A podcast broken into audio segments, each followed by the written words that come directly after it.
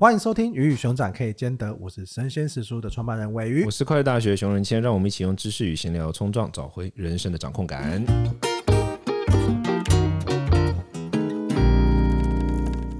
我刚想说，为什么那么奇怪？我忘记戴耳机了。我们这聊得太嗨了，对，我们刚刚聊一个很有趣的话题，就是出社会该怎么办？出社会，我们的新鲜人到底应该要去大公司还是小公司呢？欢迎大家，如果有什么想法，可以现在先赶快在先按 pause，马上按暂停，不然我们两个讲话速度太快哦。你自己想象，你可能还没打完字，我们就录完这一集了。那你是什么想法？我很、我很、我很好奇。我就是大公司派啊，但是不能到太大啦。就是我觉得倒是大概呃，我我们我觉得大公司跟小公司定义好像也模糊。我觉得大概差不多，我感觉数十上百，我觉得这是一个上，上千人，可能就是真的是大公司。可是上，可是当我觉得当来到上千个人的时候，其实你又跟小公司逻辑是一样的。因为就像我们刚刚录音一开始有聊过，当你来到上千人的公司的时候，其实你分配到的 team，你每天面对，你不会面对那上千个人，你面对的就是你的主管跟你的那两三个同事，你们就办公圈。其实你们又是来到一个小公司，我觉得你进入一个。公司最好是在一个中等，大概几十人到上百人，十到百就装数到三位数的这样的一个公司组织，我觉得是很好的经验。像生鲜时书现在大概在三十人左右，对啊，就是对对对，像我觉得很适合。我像我自己啊，因为我我当然我没有当过劳工，by the way，但是我之前出家之后，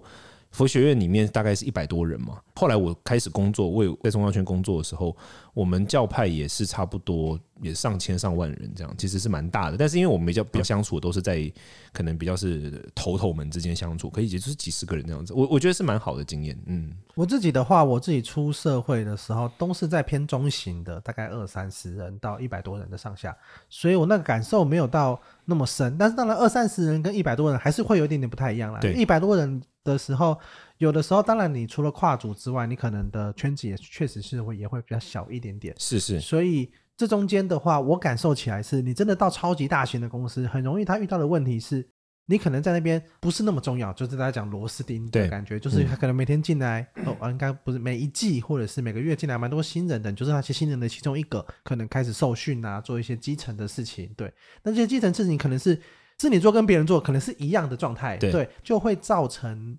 你自己在里面的成就感也会特别低，对。但是我相信大家都知道这件事情，那为什么你还是会想要选择大公司呢？非常好，就是它名片非常漂亮，title 非常漂亮。而且大公司其实会给人安全感呢、就是像宗教学也是这样。我们宗教上认为说，就是庞大的宗教组织，像现在宗教学最常出现的一个辩论是什么？就是比如说最近青云法师刚过世嘛，佛光山传统的那种庞大的宗教组织，然后当然还有台湾有很多这种属于传统大的宗教组织，接下来到底何去何从？其实是宗教学里面一直都存在的辩论。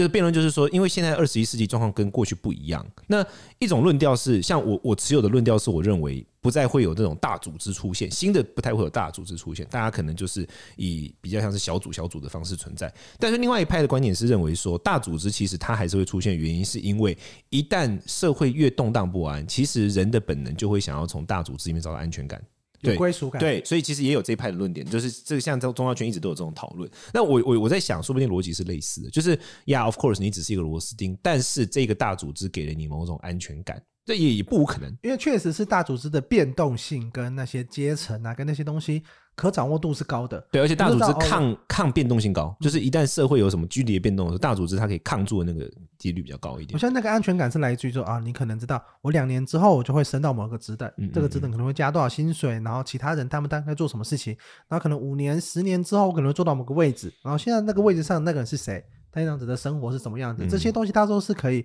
循序渐进的，可预测，可可是其实像小公司或像甚至你到新创公司，有可能啊，以我们为例好了，我们可能两年前才刚做线上课程，对，那就是两年前有一个剧烈的变化，往前更第三、第四年的人，他们可能说，哎，本来就做实体课，怎么突然间要做线上课？对对，就这东西会有一个在职务啊，在位置上啊，或者在公司的状况上有很多剧烈的变动。对对对，那像是这样子的变动，可能大公司你不容易。有影响，因为大公司要变动这件事情，它不会那么剧烈，它可能会有一个循序渐进的。其实它没有办法那么剧烈啊，因为它已经这么大一个了，它 不太可能这样子。它可能剧烈是它成立一间子公司来做这个事情，对对对，跟你完全没关系。对对对对对对。所以整体来说，在大公司的安全感绝对是比较够的。对。那小公司的好处当然就是你在可发挥的舞台是多的。对。你可能不用一进来你就是要。端茶水啊，或是做一些文书工作啊，或是影印啊，你可能一进来你就是会需要去执行一个专案，对，或是你可能一进来你就是要开始到第一线去作战，对。那像是这样子的它可能更适合你，就是觉得说，哎，我有一身本领，我想要表现，或是我就马上想要从实作中学习。对，因为大公司可能会有很多很繁复的，甚至我听过可能三个月、半年都在训练的。都在圈里的，对。那像是这个样子，可能在新创公司你比较难，或小公司你比较难遇到。因为举个例子好了，就是同样都是三分之一的的的的人力好了，你公司只有十个人的话，你三分之一的人力就是只有三个人，所以你只要有三个人出包，你就损失三分之一的的战力，或三个人流失。对。而大公司要到三分之一，可能你公司有一千人，要到三百人才会产生这个状况。对对，所以整体的剧烈的变动啊，跟这些东西，小公司确实是。会非常非常的感受程度非常的深。我觉得从从管理者角度也是这样子，就是小公司你要一个职位，你只要那个职位是缺的，或那个职位你要就是调整的时候，你就会完全就是他会，因为你刚才讲那个比例，我觉得非常好，就是因为你的基数小，你公司人数基数小，所以任何的一个调动或变动，其实对你整个公司其实都会会有蛮大的影响。可当你发展到一个大的程度的时候，其实任何公司职位调动或变动，因为它已经变成一个 routine 的东西了，所以它可能影响力。就没那么大。那你观察呢？你觉得我们这一辈，就是不论说你，你觉得你那一辈，或者是现在我们更新一辈的，就是现在正在进入社会的的年轻人，你觉得大家进入大公司的意愿高吗？还是进入小公司的意愿高？你现在感觉怎么样？我感觉大家对于自由的需求程度很高，越来越高。对，但是这个自由啊，他们他他建立在几个面向上。嗯哼，我觉得这东西也可以让大家自己判别啊。就是在准备这题的时候，我也我也大概思考了一下这件事情。一方面来说，如果你需要的是生活。工作以外的自由，对。这种的话，你可能可以更更适合去大公司一点的，我觉得，对对对，因为它。是非常规律的，嗯，他可能就是九点到五点这件事情就就就结束了，他不会有更多的额外的或者责任制啊什么这些东西，你可以有非常好的下班的时间，你可以去做跟 support 你想要你斜杠的生活也好，你想要经营你的 IG 啊、TikTok 短影音、YouTube 这些东西，我觉得这个东西是大公司它蛮能可以给你的。一方面是这样，然后二方面是他可能他的一分工都很细，而且任务都蛮明确的，嗯，就他不会有突然很多很棘手的突发状况产生，对，甚至如果有突发状况。那也是组织可以来 support 你，可能主管可以 support，像是这样子的东西，它是支持你可以做这个事情，而且金流绝对可以很稳定。对，就是他不会担心说啊，我下一秒就被裁员。如果被大裁员，他可能就是大新闻了，对，就是黑天鹅事件，你可能也挡不住。但是你会这样子的东西的事情，我觉得是蛮建议。如果你想要的自由是。你希望有个稳定的生活，让你可以去支持你去做业外的事情。对对对，就是我觉得大公司它的稳定度是是 OK 的，或者大品牌的稳定度是 OK 的。嗯、对，但如果你追求的是我我希望在职涯上职涯上的我我在我的发光发热，一方面是，然后二方面是我我在我的工作上我可以有更多的自由，我可以有更多的不会被啊，因为大公司非常麻烦的，就是它有非常多的繁文缛节，这繁文缛节是一体两面的嘛，就是它就是因为繁文缛节，所以它才可以稳定，就是有非常多的制度，有非常多的权限。这些东西你可能只看得到你这个 team 的任何的资料，你看不到隔壁 team 在在干嘛，你可能也不知道他在干嘛。对，像是这样子的事情。但小公司就是，哇，你有各种各种的权限，你可能跟老板同用同一个账号。我我有听过，我朋友在一间公司是他们全公司都用同一个信箱，email 啊。对 对对，就是没有公司 email。那这样那这样子，你可能你可以马上就可以知道哇，其他 team 在做什么，或者是哦，老板现在在在干嘛。我像是这样子的，你在整个权限上，老板女朋友发现了骂人。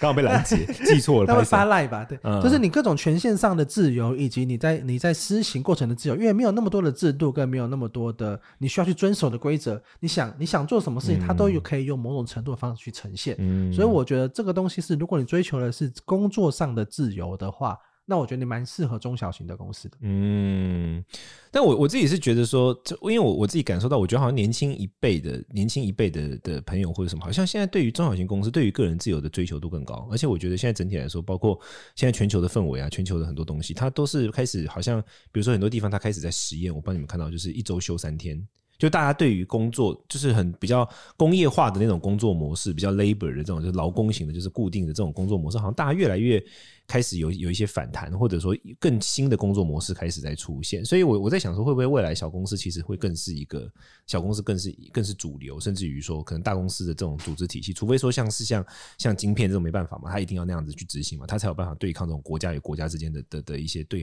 抗衡嘛。但是大部分的国家内的的企业，是不是大部分都会以中小企业的方式存在？你觉得呢？我觉得世界的发展肯定会朝 M 型化去走。嗯，M 型化就是你越大的公司，你就会大者会会越来越大对，者越小跟我觉得跟刚刚的宗教组织有点像。是是那你小公司现在很容易的，就是很多跨国公司也很小，嗯，就是我几个我我我我几个人在在总部，然后剩下就是分公司啊，或是外包啊，嗯跟世界各地不同的人合作。对对对其实像是这样子小型组织，尤其是现在大家习惯远距了，而且任何通讯软体呀、啊，任何的这些任务的一些工具软体都非常非常的方便，方便对，嗯然后已经设计的很好了。在跨国管理或是分众远距管理上面都都更容易了，所以我觉得它会是一个 M 型化的状态。嗯，那在这个 M 型化的状态，它造成的结果就是你在选择上啊，很难有那个中间的模糊地。要么你就在小公司，要么你就去大公司，没有说这种几百人，可能只剩下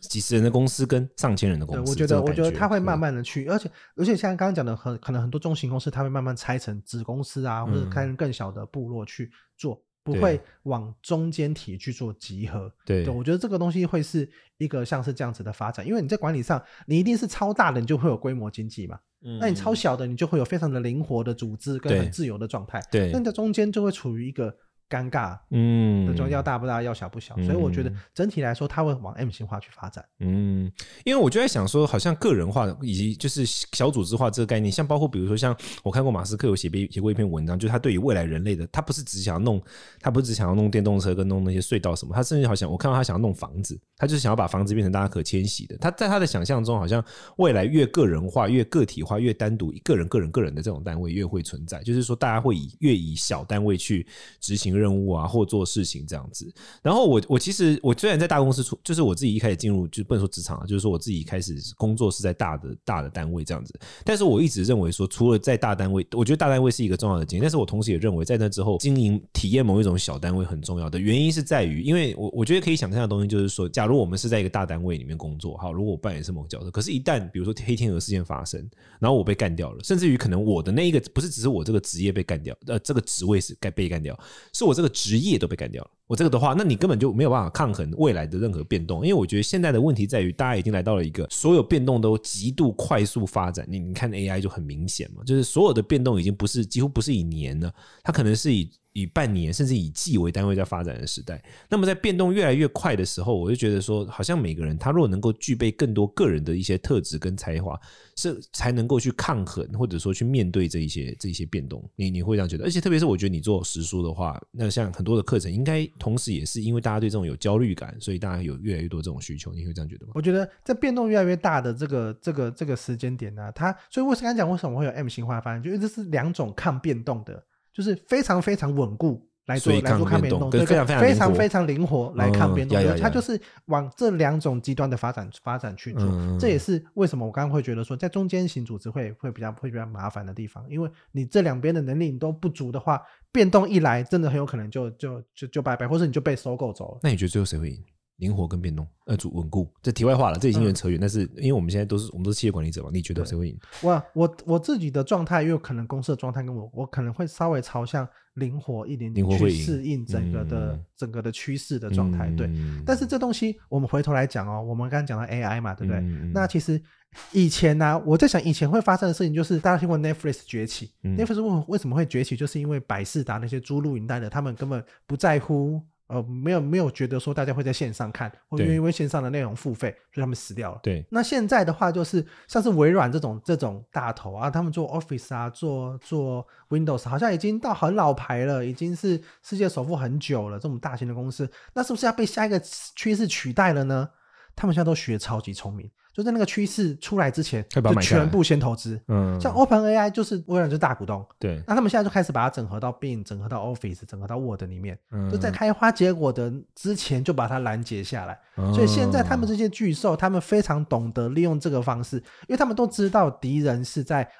后面望远镜以外的地方，对，但是看不到的，所以他们就全部买买买，全部投投投，把这些东西都都在前面扼杀在摇篮里面。对了，这其实很聪明了。对对，所以所以我才会说为什么 N 型化就是稳固那一派，就会有超级稳固的活法。那他们不像是以前，就是啊，我就是趋势发生之前，我等着就死掉。他们现在也很焦虑。对，我觉得这个很聪明的方式是，反正你就是拿钱砸他，不就算他如果他没有发展出，没有他们发展起来，也不会对你造成亏损。他、啊、如果发展起来的话，那你又中了。就是反正你就拿钱狂砸他就对了。在只要在望远镜以外的东西，就拿钱丢过去。现在他们是非常非常的会去。对这些事情是很敏感的。哦、对，那灵活的一派就是当就是趋势发生了，我赶快赶快去嘛。然后对对对对。但是去了之后，你要发展成另外一个巨兽呢，还是你会加入某个阵营呢？这个东西又会是另外一个问题。嗯。对，那我觉得回头到回到个人身上好了，就是你其实也可以用这种大企业的方式，或者是小公司的方式来思考。对对，就是为什么很多人在这个这这个年代更强调。博学呀、啊，跨领域呀、啊，泛滥啊，嗯、对，就是其实你更需要知道的是那些你可能不知道的事情。哦，你有两种选择，你可以在任何好像新的新的呃新的一种趋势开始的时候，你就选择说好，我先去试试看。或者是你也可以让自己就是变得极度灵活，那或者是你也可以就是稳稳的不接受，就是有很多的 option，是不是这个意思？对对，因为我像我像我自己就是属于那种比较相对来说反而是比较保守的，就是只要有新的东西出现，我心里都会抱持有点怀疑。但反对反过来说，我我真的也有看过身边的朋友，就是比如说他可能经营呃 YouTube 跟 Facebook 的时候就超级无敌不会，但是抖音跟小红书一串起，才还没有串起，就还在望远镜以外的时候他就看到了嘛，然后他就去做，那他就成功了。就也有这种例子，就是他就是很像我们刚才讲那个例子，就是说他都看到东西是在望远镜以外的，然后他都愿意去尝试、尝试、尝试、尝试，然后就某一天就中了。对，对，也有这样的。那我就回到我们今天的讲题嘛，就是其实还有另外一个思路是，不管你去大公司还是小公司，你想办法去那边留下你的痕迹。重重点是你在那边你做了哪些事情，嗯、并不是你在哪一个组织里面。对，因为你也看，哦，你也你也会发现你在有有人在大公司做的很好的，对对对。有在小公司做得很好的人，嗯、对，那你自己个性到底是什么样子？或者是你不管去哪里，你都想办法在那边去做出你的作品到底是什么？对，对，因为在大公司你有可能就是哦，你可能做的事情是很文书的，可是你还是有机会去了解哇，大公司的制度是什么样子的。嗯，那当你有一天你到了小公司之后，理解那些制度，就可能就成为你的优势。嗯，你在这边你可以建立一套做事的方式。对，我觉得像是这样子的东西，到底实际上你不管去什么组织，你最终在里面获得了什么，什么东西留下来，内化到你身体里，我觉得这个可能才是你更需要去钻研跟经营的地方。对，像我自己，我我很深，我很认同这件事，就是像为什么我一直讲说，我觉得一开始在大公司里面工作很重要，因为像我自己，就是我一开始在很大的组织工作嘛，然后我很学，我学会，我学到一个对我来说，我觉得非常重要的一个资讯，就是。讯息不对等这件事情，对我来说是那个时候我我发现的，就是庞大的组织其实就很像人体，谁越靠近心脏，谁得到越多血液嘛。那组织的的管理者的领袖，你越靠近他，你离你跟他之间的讯息间隔越短，你其实又可能掌握越多资讯。反过来，甚至于你如果掌握了某种讯息，你可以回过去影响他，其实你就等于是向上管理。这对我来说是那个时候我学到，就是我大概十七八岁，我就在一个庞大组织，然后对我来说这是一件很重要的一件事情，就是我后来才知道说，哦，其实掌握越多、越快速、越前端的资讯，其实。那那就是不能说是财富了，但那那就是能力，以及那就是如何管理一个东西。这是对我来说，我觉得在大公司还学得到的东西。像这个就是我我自己很很生气的经验。所以我觉得你，你觉得你讲的没有错，就是重点是你在每个地方得到了什么装备，跟你得到了什么样的能力，而重点不而不是说哦短暂的，好像说哦我在这里的就是头衔啦，或者说我的职位，我好像不是只有这样子。嗯，那你会想要创立一个大的？教团吗？还是像是你你自己？哦，我的论点是我认为我是灵活挂的，跟你很像。我是认为是灵活，就是我认为从这样哦，我觉得基督宗教跟天主教，我认为成成功的是基督宗教，不是天主教。就是我认为是基督，因为基督宗教它它很像病毒啊，这不是贬义。它很它很灵活，基督宗教就是基督教，它很灵活。而在马丁路的改革之后，它就不是以天主教这种去中心化、中心化的方式管理，它是非常去中心化的。然后他们的各个教派在各个地方，就是比如说像他们进去韩国啊，或进到那些根本不是他们信仰的地方，他们就是有办法灵活的找到一个跟他们互动的方式，然后进去了啊。所以我觉得灵活是对原住民传教，或者像是这样子，对对对，不同的地方。而且我认为大组织，我就很深信一句话嘛，叫其兴也勃焉，其亡也忽焉嘛，就是他。往上走的时候看起来是好像很很蓬勃这样子往上走，王也呼烟，他跨赛的时候是突然发生的。所以我，我我对我对大大组织，我一直都有一种有一种有一种。可是这样子，基督教到底算大组织还是还是不是大组织？因为它基督教跟天主教差别是什么？天主天主教是普世教会，天主教的所有的单位全部都福音于罗马。就是天主教教皇的的教宗的座下，基督教不是的。基督教有各个单，比如说像前阵子发生发生新闻事件的某些艺人的教会，他就是那个教会的头，他们不服膺于任何人，他们教会头就他，他那个可能只有几百个人，或一呃几十上百上百上千的人，但就是那个教会，他们在不没有没有一个所谓的基督教的联合领袖，没有这种东西，就是有一大堆的基督教的个别教会，基督教是像这样的，它是比较一大堆的像是加盟店。那但是天主教就是连锁店嘛，它比较像这样这种逻辑。那我认为佛教佛教没有发生过这种事情，但是我佛教一直都比较像是中心化，就比较像一直往那种天主教逻辑去思考，就是大组织啊或什么。但是我认为有效的方式应该是要是小小各单位各单位各单位这样，我觉得这才是比较合理一点的。哦，OK。这让我想起一本书，那本书叫做《海星与蜘蛛》。啊，好像听过，就是海星会断掉，是不是？对，它海海星与蜘蛛，它讲的就是两种不同的的组织。海星断掉之后，就会变成两只海星。对，它就会分裂的。对，那蜘蛛就是你把它头断掉，蜘蛛就死掉。嗯，对，就是两种不同的组织，它好处在哪边，它管理在哪边。就是如果大家对于组织会对这些研究的话，我觉得那本书可以给大家蛮多一些有趣的启示。对，在我我我认为是这样，这是我的观点，对不对？可是我就认为，就是现在有很多的，就是自由主义的学者，他们在说，其实大组织，特特别是国族主。义怎么给人提供安全感？又有也有这样的。就是，而且是像最近有一本书《大幻想》，我不知道你知不知道？我非常爱那本书的学者，他也他也提出了大量的论据，就是我们好像都会认为说，呃，个别比较好。那其实个别的小组织，它就必须具备很高的素质，比如说里面的人，他可能都要有自由啊，要有灵活啊，要有弹性啊，等等等等，他需要有这些特质。个人是必须比较有，因为就很容易混乱啦、啊。对，可是回过头来，大组织那种国族主义这种很庞大的这种安全感，其实对人来说也是很有吸引力的。所以我其实很难讲，我觉得我只能说我内心觉得我喜欢灵活的东西，但是到底哪个东西比较好，或最后终端。社会未来会变成什么样子？以怎么样子？No one knows, right？对不对？对，我想的观点是。反正我们今天就聊了很多关于一个新鲜人要去选大公司、小公司嘛，然后还有更多关于这些组织的规划。那最终我们也提供一个一个论述给大家，就是前面都有讲的大公司、小公司的好处跟坏处，你可以自己去思考。然后更，然后另外一个进一步，你可以去想，就是不管你到什么样的组织，你重点是你留下了什么，什么东西成为了你自己接下来的生命的一部分，履历上可以。给别人看的东西，我觉得这件事情是是很重要的，是很重要的。那如果大家对于职场啊，或者对于这些选择上啊，有什么想聊的呢？都欢迎在我们的 Apple Podcast 底下做五星留言，我们都会找一集的时间跟大家做一些 Q&A 的讨论。没有问题，那我们就下次听了，拜拜。我是熊仁谦，我是尾鱼，再见，拜。